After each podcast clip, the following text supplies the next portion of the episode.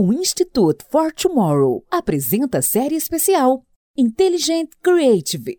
Oferecimento VidMob, o sistema operacional da criatividade inteligente, reunindo dados e criatividade em uma única plataforma.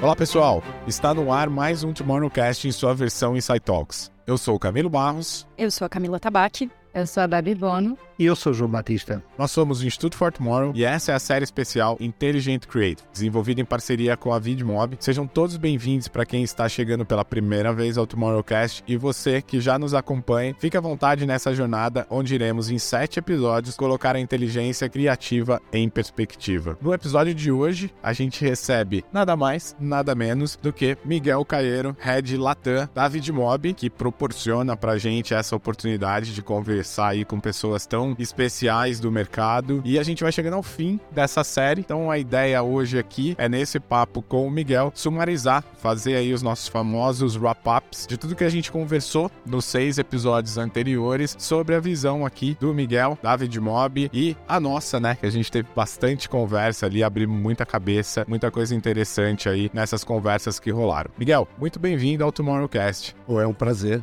é um prazer estar com vocês, Camilo, Camila, Babi, é uma alegria muito grande porque não só é um projeto que a gente acarinha muito, mas porque ela é muito a tradução da nossa realidade. E mesmo em termos de calendário, a gente sempre situa ela em Cannes e, e Web Summit, precisamente para coincidir com essa trilha, caminhada, essa jornada da mais pura criatividade até uh, a tecnologia, porque de fato a gente está nesse meio, a gente está nessa fusão dos dois, dos dois mundos que é, que é de fato eu diria, o melhor sítio, o melhor local para você estar hoje no, no, mundo do marketing é, é, exatamente nessa fusão da criatividade com, com tecnologia. Então é, é muito bom estar aqui com vocês.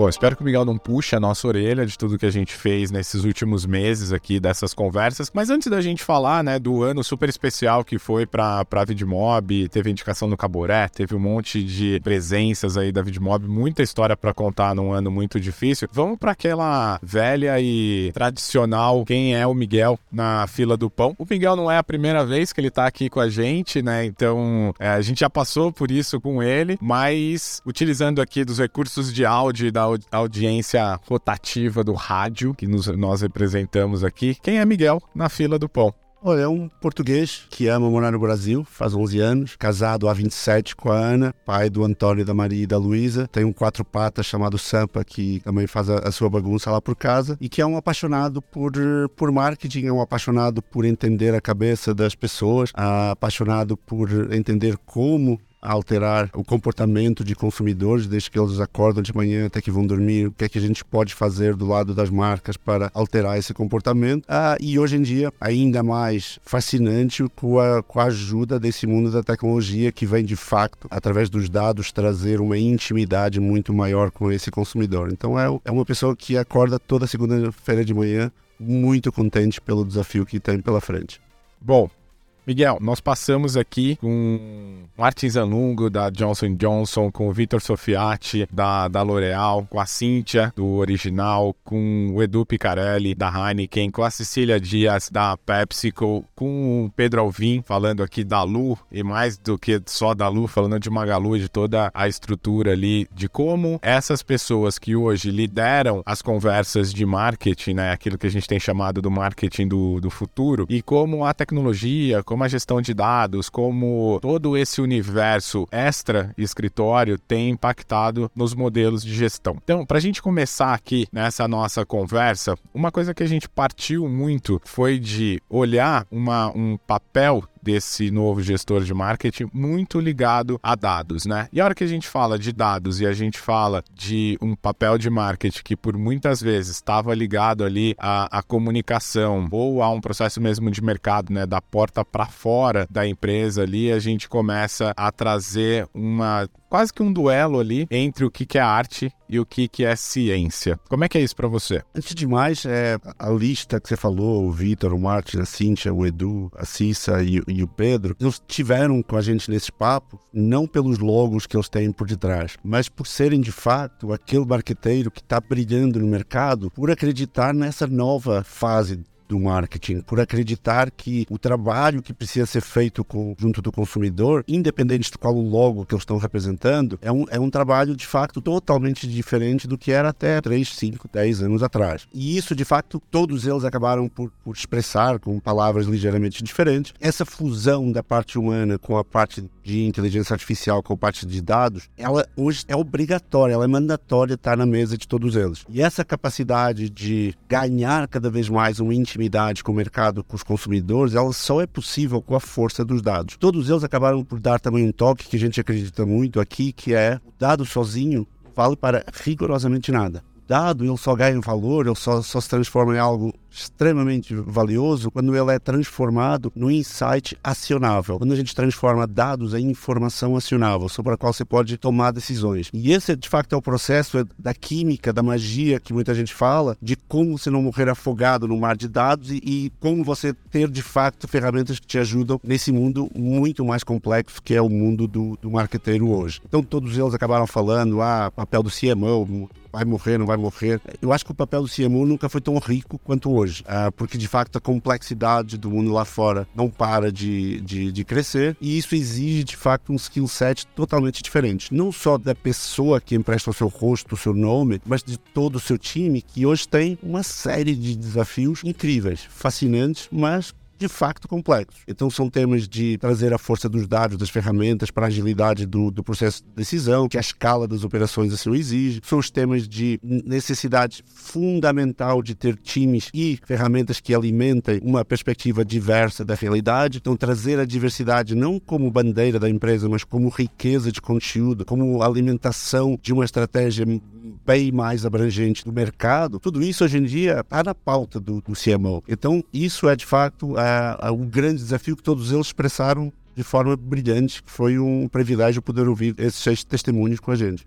Miguel, tu disseste e bem agora que eles já não se podem dar ao luxo de não utilizar este tipo de ferramentas para acompanhar a velocidade a que o mundo muda, não é? E é engraçado porque durante a Web Summit o Alex Colmer esteve cá em Lisboa, no palco da Web Summit a falar um pouco sobre inteligência artificial. Também dizia um pouco isso, não é? Ou seja, que para as pessoas deixarem de ter medo da inteligência artificial, porque é um absurdo, porque não é a inteligência artificial que vai roubar os empregos ou, e os trabalhos, não é? Mas que vai ser quem está a utilizar a inteligência artificial a seu favor. E é um pouco isso. Vocês continuam, como são líderes de mercado, continuam com essa bandeira de explicar quais é são as vantagens de ter dentro da equipa a inteligência artificial a fazer este super trabalho. Total. Eu, eu acho que nós acreditamos muito num, num, tema que é o humano sempre à frente, o humano sempre trazendo aquela curadoria e aquele, aquele aporte que só o ser humano consegue. Tem um exemplo muito, muito recente dias antes da Copa do Mundo, de uma campanha global da Louis Vuitton, que uma peça estática, empilhando quatro, cinco malas da Louis Vuitton, que de um lado tinha o Messi, do outro lado tinha o Cristiano, jogando o padrão da mala como, como se de um tabuleiro de xadrez se tratasse e replicando uma jogada famosa de campeões de xadrez de uns anos atrás. A simplicidade de execução, de operação, Óbvio que o cachê do, do, do, Messi e Cristiano não foi com certeza barato, mas tudo que eles pouparam de mídia, tudo que eles pouparam de produção, foi das peças mais visualizadas a nível mundial em menos de 48 horas. A atração que ganharam, aquilo é um, é um, insight, é uma combinação, e cada vez que você olha para a peça, vai descobrindo mais coisas. É, é, é aquele insight, aquela perspectiva, aquela estratégia, não tem inteligência artificial que vai substituir. Então é aí que a gente aposta muito, que é os dados, eles são uma ferramenta para crescer, para empoderar o criativo, para fazer a estratégia Big Idea funcionar melhor. Mas a gente não acredita que a inteligência artificial vá substituir a componente humana, ela vai empoderá-la. Então, os dados, eles não são para assustar, os dados eles têm que ser tratados como um complemento. Isso é, é, é, é, é de fato. O Vitor da L'Oréal falava, o dado como seu melhor amigo. Ah, o Edu da Heineken falava, até que veio para somar. Ah, é, é sempre isso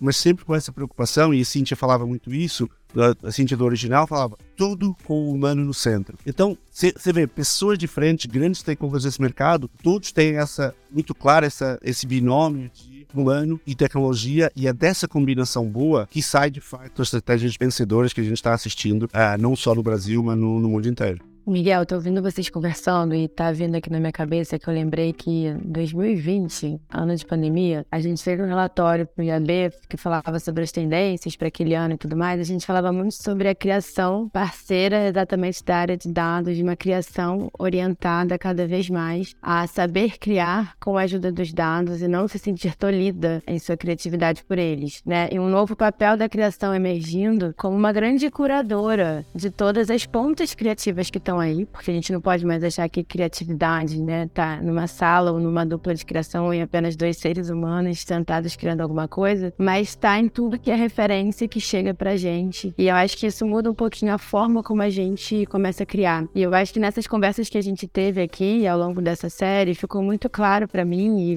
ouvindo vocês falando também sobre esse novo papel das lideranças, é que a gente já está chegando num ponto de mais maturidade sobre como é que a gente pode realmente co-criar as histórias que as pessoas querem ver. Tem novos cargos surgindo, como o Chief of Storytelling, é, porque a gente foi entendendo que a gente avançou muito na tecnologia, mas a gente precisa continuar contando boas histórias. A gente precisa continuar fazendo com que as pessoas empatizem com a gente. E aí, quando você vai falando de inteligência artificial, eu fico pensando nesse valor humano, que foi uma coisa que a gente ouviu muito também é, nos últimos eventos que a gente foi, de Web Summit e SXSW. Você entende que pro ano que vem, tanto as agências quanto as empresas, os líderes, a gente realmente vai conseguir é, fazer esse avanço no sentido de uma tecnologia muito mais alinhada a, e associada à nossa criatividade, não mais vista como uma certa vilã desse processo também?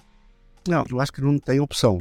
Ah, eu acho que os seis uh, brilhantes marqueteiros que, que passaram por aqui provaram isso, que é hoje em dia não tem essa opção de não fazer isso, ou seja, não trazer a força dos dados, não trazer a força que a escala de tratamento dos dados permite, porque no fundo, uh, e utilizando a expressão do, do Martin, demistificando a inteligência artificial, a inteligência artificial ela não é mais do que a, a, capacidade de escalar procedimentos e processos humanos. Ou seja, algo que a gente conseguiria fazer fechado numa sala durante três horas para um determinado projeto, o algoritmo vai conseguir replicar isso para milhares ou milhões ou trilhões de operações que sigam o mesmo padrão. Então, essa capacidade de escalar e aprender com essa, com essa escalabilidade é aí que está o truque. Ou seja, Uh, hoje em dia, você falou bem, tem muita fonte de informação, está muita coisa acontecendo no mundo, o mundo está cada vez mais global, a gente precisa, precisa absorver tudo isso, e, e o, o período que a gente viveu de Covid foi uma marca gigante nas nossas vidas de como de repente, tudo que estava planejado, tudo que estava identificado como tendências, foi como se alguém tivesse carregado num botão de fast forward e colapsado tudo que estava previsto acontecer em cinco anos em cinco semanas. E a sociedade, o, o ser humano, se adaptou de forma brilhante, como sempre, ao longo da história. E agora, tanto que está sendo muito mais difícil para os negócios, para as pessoas, uh, quer no seu lado pessoal, quer profissional, a saída desse modo Covid está sendo muito mais difícil porque não há cartilha, não, não, não tem benchmark, não há um playbook de como sair do, de uma pandemia. Nunca ninguém tinha passado por isso. Já quando foi para cair no modo pandemia, pô, não tinha plano B, então era ok, ok. E isso, a humanidade mostrou uma, uma capacidade de adaptação gigante nesse, nesse momento e a vida continuou rolando. E rolando às vezes com aprendizados que hoje a gente não quer abdicar mais. Então, essa capacidade mostrou que a tecnologia precisa fazer parte da nossa vida em tudo. A, tecnologia salvou muitos empregos durante a pandemia. A, tecnologia está sendo utilizada em esforços já de planejamento pós-guerra na Ucrânia. A tecnologia virou uma aliada da sociedade em várias frentes. Então, quando você pensa no papel do, do marqueteiro, que ele tem que absorver informação enlouquecidamente do seu mercado, ele tem que analisar essa mudança radical, em alguns casos, da jornada do consumidor, sem dados, eu diria que é impossível, literalmente impossível. Ainda para mais porque nós, pessoas, mudamos na última década, eu diria, muito, uh, de forma muito impactante, a, a, nossa atitude perante a mídia, a nossa atitude perante a vida, a nossa atitude perante o trabalho, a nossa rotina, a nossa mobilidade, o nosso modo de viver. E isso, se não for seguido com ferramentas, fica muito difícil. A Cissa da, da, da, da PepsiCo, ela falava que hoje em dia uma grande alteração que está obrigando uma revolução gigante no marketing é que as pessoas não querem mais ouvir falar as marcas, as pessoas querem ouvir falar às pessoas. E daí o papel gigante do, dos influenciadores, o papel gigante da creator economy, o conteúdo virou a, a peça-chave de quem quer brilhar, porque nós, como consumidores, estamos muito mais exigentes. E a gente já não aguenta mais aquela mensagem publicitária que interrompe a tua vida, que interrompe a tua rotina. A gente não aguenta mais ser abordada uma segunda-feira de manhã por uma marca de gin tônico ou um sábado à tarde por um gabinete de advocacia. Então, a gente tem que entender os momentos uh, do nosso público e saber engajar com isso de uma forma engajadora, de uma forma que uh, eu diria que a grande moeda desse mercado hoje é a atenção. Então, quem souber disputar esse mercado da atenção vai sair ganhando. Só que é impossível ser um vencedor nesse mercado sem um aliado de tecnologia, de tratamento de dados que ajude a fazer essa digestão desse mundo louco lá fora, mas que ao mesmo tempo uma oportunidade gigante.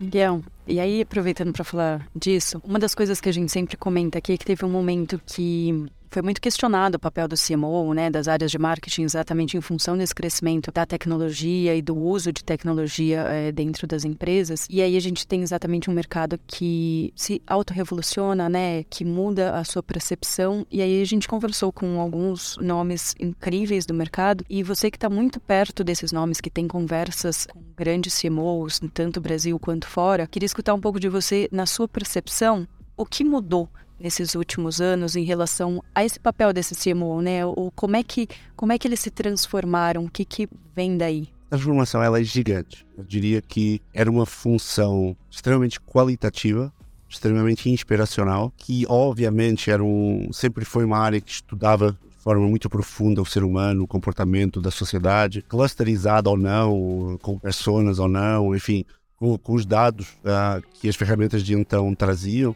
mas não tinham uma, uma obrigação fiduciária com as empresas de responder por resultados. Havia os famosos 50% da publicidade que ninguém sabia onde iam parar. E hoje em dia, esse tipo de paradigma não é mais aceito. Ou seja, não é, não é possível qualquer marqueteiro chegar na mesa do board da sua empresa para pedir um orçamento, para apresentar um plano, se ele não tiver uma análise super rigorosa de dados, com dashboard de retorno do investimento, justificação de cada dólar investido. Então, essa nova realidade, porque existem hoje ferramentas que trazem essa medição, mensuração, todo o ferramentário hoje à disposição do marqueteiro, ele traz um ônus, obviamente, mas também uma vantagem gigante, porque durante décadas um, um marqueteiro, vocês sabem, eu fui durante mais de 20 anos ativamente nesse papel, era um momento horroroso você chegar à mesa de, de board para pedir a aprovação para uma campanha, para um orçamento, para um investimento pesado. Porque naquele momento era o CFO, era o legal, era o RH, todo mundo virava especialista em marketing. Porque era um tema de opinião, era um tema de extremamente subjetivo. Ah, e era um momento de tortura de qualquer marqueteiro. E isso hoje em dia é maravilhoso quando você chega numa mesa dessas de decisão e você imediatamente você tira o achismo da mesa. Você vem com dados, você vem com argumentos tão fortes e tão pesados quanto o engenheiro pode vir para apresentar um, um, uma proposta de investimento para uma nova fábrica. Então, você entra num jogo de iguais com muito mais credibilidade e isso trouxe, de fato, para o marketing das empresas uma alteração gigante, gigante, mas obviamente muito mais complexo. A composição de um time de marketing hoje não tem nada a ver com o que era até há 10 anos atrás. Hoje você encontra cientistas de dados, jornalistas de BI, você encontra engenheiros de computação e de modelos matemáticos. Tem um cara que sabe interpretar algoritmo, um conjunto de competências que não encontrava antes. E é aí que é o grande privilégio que a gente sempre brinca aqui na Vidmob, que é, no Brasil, você tem os melhores marqueteiros uh, que a gente encontra no, a nível mundial, estão nesse país, quer do lado do cliente, quer do lado da agência. E isso tem dado um palco para nós muito bom. Porque quando você tem alguém que fala a mesma linguagem, que entende as mesmas dores do mercado e que abraça essa luta, de facto fica muito mais uh, interessante.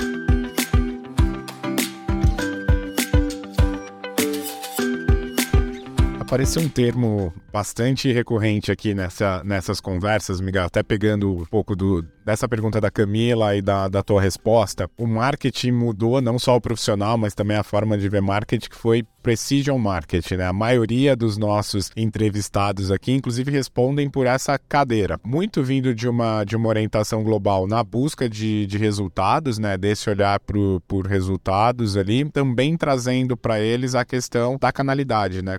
Falar com diversos canais. Como você tem visto não só esse olhar do marketing muito focado na obtenção de resultados ali e metrificados, e aí a gente já entrando aqui no assunto de Martex, né, muito auxiliado por ferramentas, e você está aí à frente de uma dessas é, ferramentas e que boa parte desses nossos entrevistados também é, utilizam, mas também quando a gente fala de um olhar que está muito direcionado e pode ser que essa conversa se torne fria, porque a gente vai trazer dados e vai trazer números lá na ponta, por outro lado, é exatamente o contrário e pegando um pouco da tua resposta anterior também ali, como é que a gente diminui as frições com esse consumidor, porque você está humanizando essa conversa ali. Então é um, de novo, né, o misto ali entre, entre arte e ciência, mas que tem esse olhar para eles de trazer uma precisão em termos do que fazer e resultados, muitos deles com um papel que é tropicalizar ou regionalizar, né, no nosso caso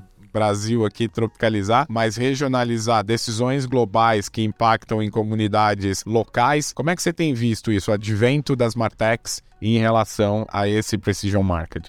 Esse é um tema que, obviamente, muitos deles citaram e que faz parte do, do, do, playbook, sucesso que eles estão implementando no mercado. E a, a Cissa da, da Pepsi utilizou uma expressão muito boa que é os dados, eles habilitam uma, uma personalização. Os dados ah, é o caminho para chegar na intimidade com o consumidor. E é isso que a gente falava, por exemplo, no, mesmo marcas de portfólio muito antigas, uma marca de biscoito, enfim, marcas que entram no nosso dia a dia faz gerações, hoje elas têm um comportamento junto do seu público diferente, porque os momentos de consumo se alteraram de forma drástica. Mesmo, por exemplo, durante a pandemia, quando as crianças deixaram de ir para a escola, há muitas marcas que viviam daquele momento do, do ônibus, muitas marcas que viviam daquele momento do, da deslocação da ida e vinda da escola, como muitas marcas de biscoito que a gente conhecia e trabalhou, elas tiveram que mudar o seu diálogo a forma como dialogava com o seu público e encontrar novos momentos de consumo. Isso é impossível ser feito se a gente não tiver essa tal intimidade com o consumidor que vem dos dados. E para acrescentar um pouquinho de sal e pimenta nesse tema, com uma bastante maior complexidade, chegou, como tinha que chegar, todo o tema regulamentar e de legislação de privacidade de dados. Então, o desafio que foi e está sendo cada vez mais colocado para as marcas é como fazer tudo isso num quadro regulamentar cada vez mais fechado, num quadro em que os dados, os chamados first party data, são cada vez mais uh, a, a, grande mira de ouro de quem consegue chegar na, nessa intimidade com o seu consumidor primeiro e em maior escala. Então, tudo isso uh, envolve um, um, um, diálogo com uma série de ferramentas, de, de, de plataformas, de parceiros, porque é fundamental essa informação chegar de forma já mastigada, pronta para para momentos de decisão ah, em tempo muito útil. Ah, a gente brinca, a gente ainda está vivendo aqui os últimos dias da Copa do Mundo. Essa Copa foi um desafio gigante para qualquer marqueteiro, porque não pelo, pelos carinhos lá jogando a bola, isso é igual todo domingo. Agora, foi a primeira vez que a Copa, por exemplo, foi no verão no Brasil. Foi a primeira vez que tinha jogos às 7 da manhã. Se você é uma, é uma marca de cerveja que patrocina, pô, como é que você vai jogar um momento de consumo? Por um lado, tem o verão que é maravilhoso, por outro lado, tem um fuso horário que é terrível. Por outro lado, tem o país anfitrião que não te deixa sequer vender o teu produto. Então é muita variável que você nunca passou na vida por algo igual. E isso obriga a ter uma leitura da, da realidade em tempo real. Então, o marketing em tempo real virou uma necessidade absurda para você viver o momento.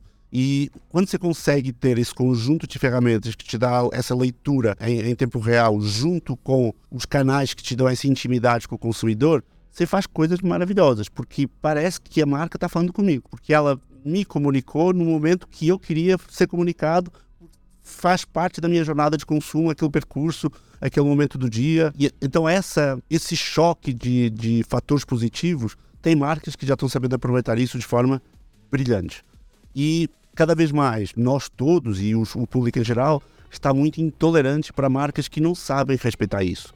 Então a gente já não aguenta mais ser uh, interrompido, a gente já não aguenta mais ser cutucado, a gente já não aguenta mais aquele telemarketing horroroso, porque o nosso nível de exigência subiu muito. Subiu muito. Então, uh, essa complexidade ela é uma coisa fascinante, mas precisa de facto de, de um, sem dúvida, de um CMO, um Head of Data, Head of Precision Marketing. Os títulos são, são diversos, mas a, a grande preocupação é data e insights hoje em dia são fundamentais para gerenciar qualquer negócio que tem por missão interagir com, o mercado. Seja B2B, seja B2C, os desafios são muito parecidos.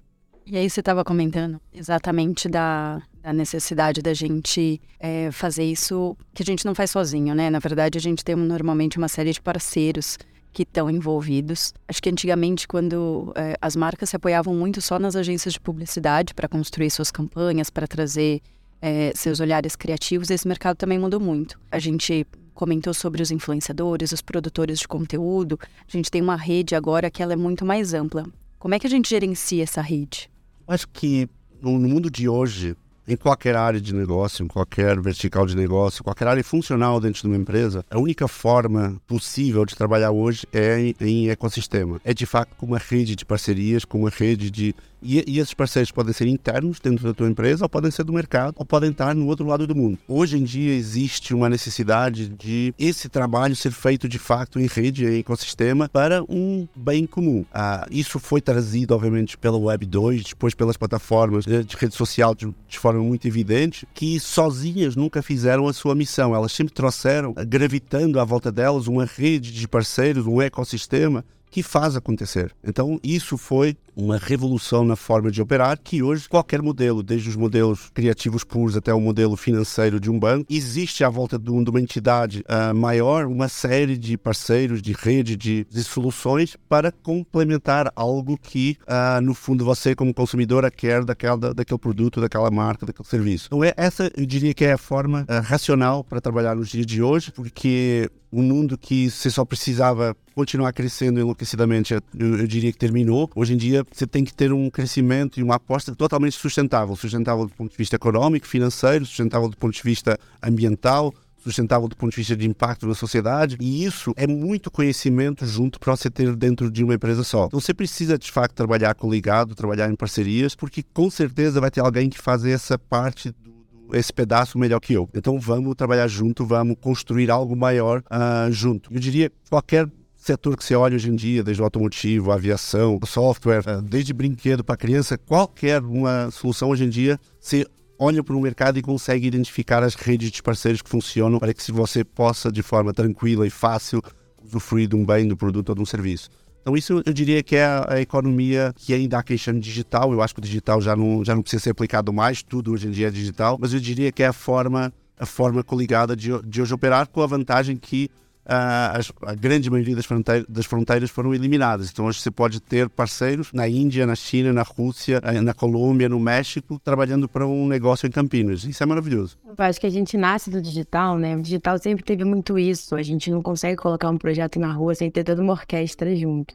Então, acho que hoje em dia as empresas que têm essa mentalidade digital first, que a gente já fala há alguns anos, conseguem trabalhar de uma forma mais fácil nessa, nessa comunicação contemporânea que ela é mais orquestrada mesmo, né? Ela tem muitos braços, muitos parceiros. Eu costumo dizer que eu não acredito que os dados tenham que ficar hoje em dia numa área de Big Data ou somente numa área. Né? Acho que todas as áreas precisam beber e ter as suas fontes de dados, assim como acho que o conteúdo também é líquido. Então, a gente está passando por um momento onde algumas disciplinas disciplinas começam a serem líquidas mesmo, precisam permear e sair do marketing. Né? O case de Red Bull que todo mundo gosta de falar, mas o Red Bull Media House ele não está vinculado ao marketing e virou é, a grande fonte de renda da companhia, né? Vence mais a história do que o produto em si. E essa história é totalmente baseada em cima do que as pessoas querem ver e bebendo isso de uma fonte de dados. E eu fico refletindo assim, queria refletir com vocês aqui. O que, que vai virando, é, o que, que pode vir a ser o papel dessas das agências hoje em dia dentro dessa nova orquestra, né?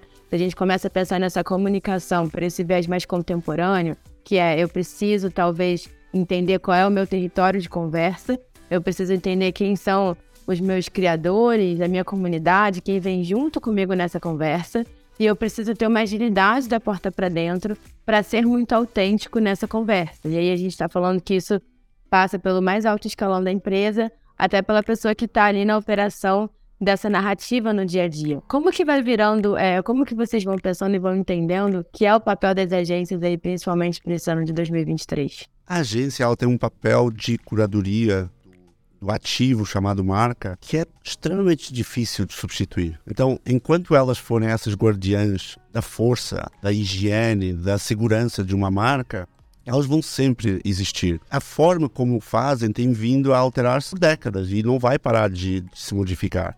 Elas necessitam em cada momento de se adaptar. mercado tem mudado muito. Uh, novas formas de comunicação, novas formas de consumo da mídia, formato de televisão se alterando drasticamente. Tudo isso obriga a uma atenção permanente no mercado. Agora, o papel que elas têm, esse não vai sumir, vai se transformar, vai se adaptar. E cada vez mais elas vão ser também uma parte sempre muito importante desse ecossistema. Só que hoje elas têm também uma série de parceiros para complementar tudo isso. Eu sempre gosto de usar um, um exemplo do, do, do, Martin, da, da J&J, porque a forma como hoje em dia você monta um projeto não é uma campanha, não é um spot, não é uma peça. Um projeto de intervenção marcantes, como é, por exemplo, o, projeto de uh, Deixa Fluir da, da Johnson Johnson, é um, é um projeto que tem uma causa gigante de intervenção na sociedade, de atacar a pobreza menstrual, de, de facto, pôr as marcas dialogando, engajando com a população de forma positiva.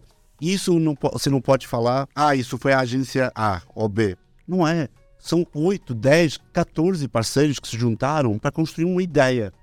Então, é essa orquestra muito poderosa que acaba acontecendo. Tem mil exemplos, eu gosto muito desse do, do Deixa Fluir do, do Sempre Livre, porque de facto a Johnson fez de uma forma super holística, abraçando uh, um mercado como só ela tinha essa legitimidade para fazer. Havaianas tem casos parecidos, Mercado Livre tem casos parecidos, Magalu, enfim.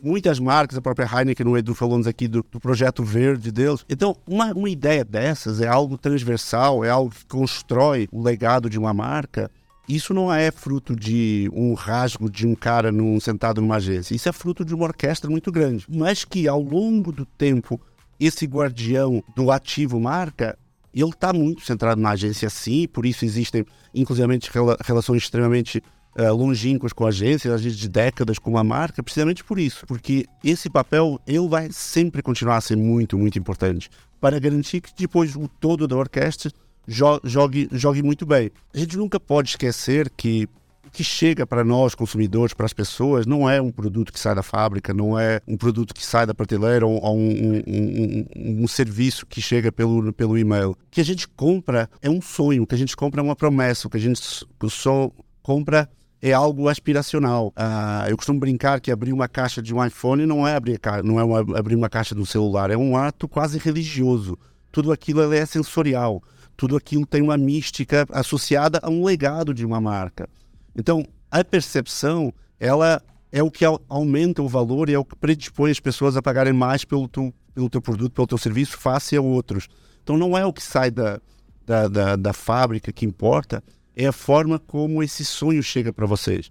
Ah, o famoso batom vermelho do pós-guerra do Estée Lauder, ah, o que eu vendia era, era autoestima, o que eu vendia era, era energia, o que eu vendia era a motivação do exército de mulheres guerreiras no, durante um, um, um, esforço de, de guerra e depois de pós-guerra sendo um batom vermelho apenas um símbolo de. Ah, então, tudo isso é, é o papel do marqueteiro, é construir esse sonho que é muito além do que sai da fábrica, que é muito além do que sai do, do, do serviço, é muito além do algoritmo. E essa capacidade de sonhar é algo que está, obviamente, no cliente, está no, com, com a agência e com essa nova rede de parceiros é, que coligados conseguem fazer coisas incríveis como esse pro, projeto de, de Deixa Fluir. Boa, Miguel sabes que hum, abriste aqui uma porta e aqui que ninguém nos ouve, este assunto das agências é um assunto muito querido. Muito querido, até porque há um senhor que costuma vir aqui ao Web Summit, o Sr. Martin de Sorel, que disse que o digital não ia funcionar até ele próprio comprar uma agência digital uh, e sair do tradicional. E, e portanto, quer dizer, uh, a minha pergunta é: eu continuo a ver uh, essas tais, esses tais guardiões uh, continuam a existir no mercado. E não podemos esquecer que a grande estreia de Cannes uh, nesta última edição foi precisamente um filme que fala sobre o modelo das, das agências, onde, neste caso, a, realizadora do filme acaba a despedir-se, a demitir-se da própria agência porque não aguenta o modelo. E depois estamos a pedir, a pedir a agências para tratarem de assuntos com propósito, quando eles próprios têm modelos completamente desgastantes e não respeitam o ser humano, é, é tudo muito, muito complexo. Muito, assim, acho que é, é, complexo demais que nem a própria inteligência artificial vai conseguir nos ajudar a resolver. Vamos ter que ser nós, os seres humanos, a resolver isto com alguma criatividade. Mas a minha questão é: ah, existe continuar a haver uma resistência para que esses guardiões uh, da, da, da criatividade não entendam que para mim há uma coisa clara, que todas estas pessoas com quem nós conversarmos aqui uh, ao longo destes episódios, eles nada têm a ver com os, com os profissionais de marketing que usavam o manual do Kotler para aprender os 4 Ps. Quer dizer, o marketing mudou. Eles são muito mais do que marqueteiros. Uh, na, na, na, definição da palavra de marketeiro antigo, daquele se calhar no marketing que tu uh, trabalhaste durante mais de 20 anos. Portanto, isto são pessoas, são super seres humanos que constituem equipas e aproveitam as ferramentas que estão ao seu dispor para fazer trabalho que se calhar levaria uh, meses, se não anos, uh, a executar e eles conseguem executá-lo numa semana. Portanto, se os clientes mudaram, porque é que existe esta resistência das agências a, a ver que há uma oportunidade? E obviamente que algumas a viram, uh, só para lembrar que os, as, as grandes consultoras, as Big Five, já estão a ganhar prémios em Cannes, porque eles próprios estão a perceber que há uma resistência e há uma mudança que eles conseguem oferecer como serviço. Portanto, o que é que o que é que o mercado, para onde é que o mercado caminha e, e desde quando é que este casamento volta a, a ser uma, um casamento feliz?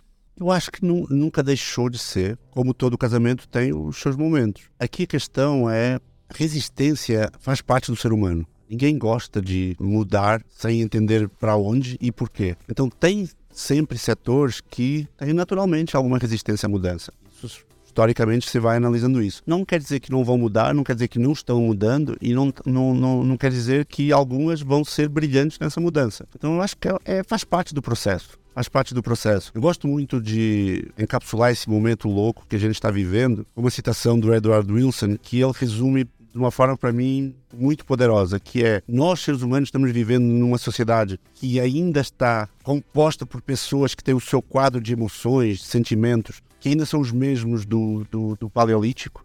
O, nossas relações de amor, ódio, de inveja, de ciúme, todo o nosso quadro emocional ele ainda é o mesmo. O ser humano, enquanto ser humano, eu diria que não evoluiu nessa componente. A gente vive em sociedades reguladas por uh, instituições da época medieval, vida os códigos civis que orientam a maior parte dos nossos países, por aí vai. Só que, e aí está grande, a grande pegadinha, a gente tem na palma da mão tecnologia que nos pode transformar em deuses.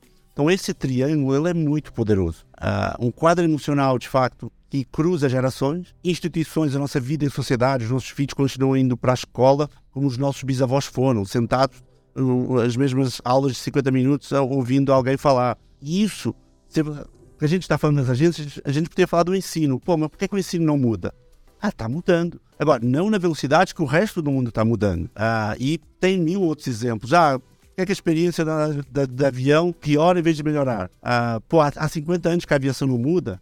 Você fala com um cara da aviação, ele quase te bate, porque ele vai te listar as 72 coisas que melhorou. Só que são coisas que nós, usuários, não sentimos. Então tem áreas da nossa vida que, putz, você parece que mudam todo dia e tem outras que parece que ficaram completamente estagnadas no tempo. E é essa explosão, essa combinação poderosa que é muito bacana de, de assistir. Né? E nesse período de Covid, o tal fast forward, que foi alguém carregou lá no botão e essas tendências todas colapsaram, se viu de repente pessoas fazendo consultas online, médicas. Você viu uh, cidades sem um único carro circulando e você viu os aviões todos parados no meio do. qualquer local que tivesse perto do aeroporto tinha um avião parado.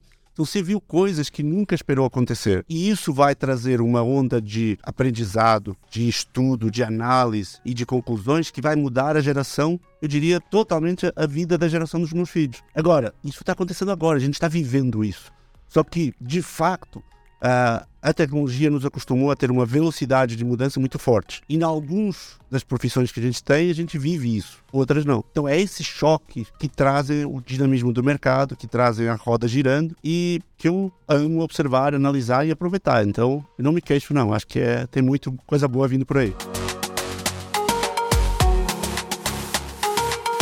Miguel, a gente fechou as conversas aqui com, com os nossos entrevistados falando de futuro. E aqui a gente fala de futuro todo dia, toda hora. Então vamos falar de futuro para a gente fechar aqui com, contigo. Muito saiu aqui sobre tendências, é, sobre os novos modelos de e-commerce, né? Social commerce, conversional commerce, na conversa lá com o Vitor. Depois a gente falou sobre formatos com a, com a Cynthia, né? Que tem ali um híbrido, por mais que é uma marca digital, um híbrido ali entre execuções, ainda no modelo ali da da, da televisão, mas tendo o, o digital como primeira tela ali na, na execução daquilo que, que eles têm feito. Então a gente falou de formatos, a gente falou de novas plataformas, algoritmos que privilegiam o creator. E o que, que você pode destacar sobre esse futuro de curto, médio e longo prazo? Onde estão as suas apostas? Vamos descartar o de longo prazo, porque eu acho que já ninguém consegue apostar em nada no longo prazo. Ah, eu tentei, gente, eu juro que eu tentei. Só relembrar que esta semana descobriram que era possível fazer fusão nuclear, portanto, que era uma coisa que eu pensava que essa sim estava a longo prazo, portanto, já vivemos no futuro.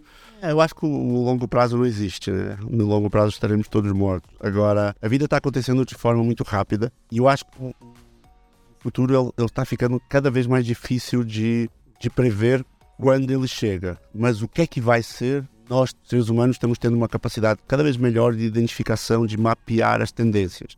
Então elas estão todas aí, desde a saúde, logística, mobilidade urbana, habitação, smart cities, tudo está mapeado até onde a tecnologia pode nos levar, que não está ainda uh, certo é quando o ritmo, a velocidade, a cadência que isso vai acontecer. Vão com certeza acontecer fenômenos como foi o, o, a pandemia que acelera por um, por, um, por um tempo, mas de fato é difícil de prever quando, porque continua havendo um mistério muito grande chamado ser humano e a gente é muito difícil. A gente muda a, a nossa, a nossa forma de pensar muitas vezes. E a gente é uma pessoa de manhã, é outra à tarde, é uma em casa, é outra no trabalho. Então, é muito difícil. E essa agilidade de mudar é, eu diria, um fator mais importante para qualquer negócio.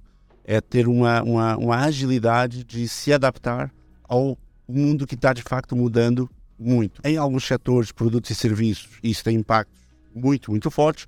Outros, pela sua natureza, têm impactos um pouquinho mais defasados no tempo dá maior tempo de reação. Mas eu diria que a agilidade ah, é quase preciso um Chief Agility Officer nas, nas, empresas de, desse, desse futuro que vocês falam, porque é, ela vai ser a, a peça fundamental ah, para as empresas sobreviverem. A gente brinca muito que tem um termo mais elegante para o que o negócio de hoje precisa, que é a chamada ambidestria corporativa. E a ambidestria não é mais do que ter duas trilhas dentro de uma empresa.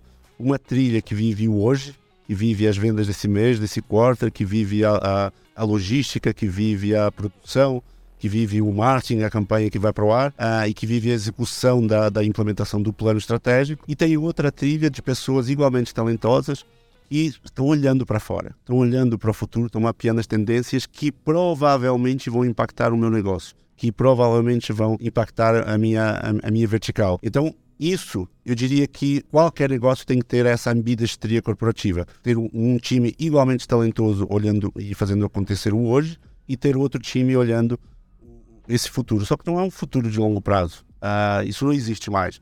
Não existe mais planejar cinco anos. Não, é impossível. São demasiadas variáveis para levar em conta para esse exercício ser sério. Então, trazer essa cultura para dentro do negócio é o que pode fazer uma diferença gigante. Que maravilha. Bom, a gente vai chegando aqui então ao fim desta, não só desta conversa, né? Hoje a gente tem que mudar aqui nosso, nosso texto de fechamento, porque infelizmente a gente chega no fim desta série também, super especial, onde a gente falou muito sobre futuros através de pessoas que estão escrevendo, desenhando esse futuro junto com a gente. Eu queria, antes de mais nada, agradecer o Miguel e a Vidmob por nos proporcionar essa série e a oportunidade da gente conversar com essas pessoas tão incríveis e poder, de alguma forma, seguir no nosso propósito de democratizar essas conversas, levar além chegar mais perto ali da onde a gente tem que chegar, de fato, trazer mais gente para essa conversa. Então, Obrigado, Miguel, por estar com a gente no Tomorrowcast, por de alguma forma nos proporcionar sermos aí os difusores dessas conversas. É, o prazer é todo meu. Dando um spoiler aí, nada melhor do que uma boa despedida é o anúncio de uma nova edição 23. Então, vamos com certeza replicar isso em 23 com mais uma edição de êxito com plantel aí cada vez melhor. E nessa hora que a gente entra com aquelas palminhas, né, gente? Que põe as palminhas. Produção, coloque palminhas.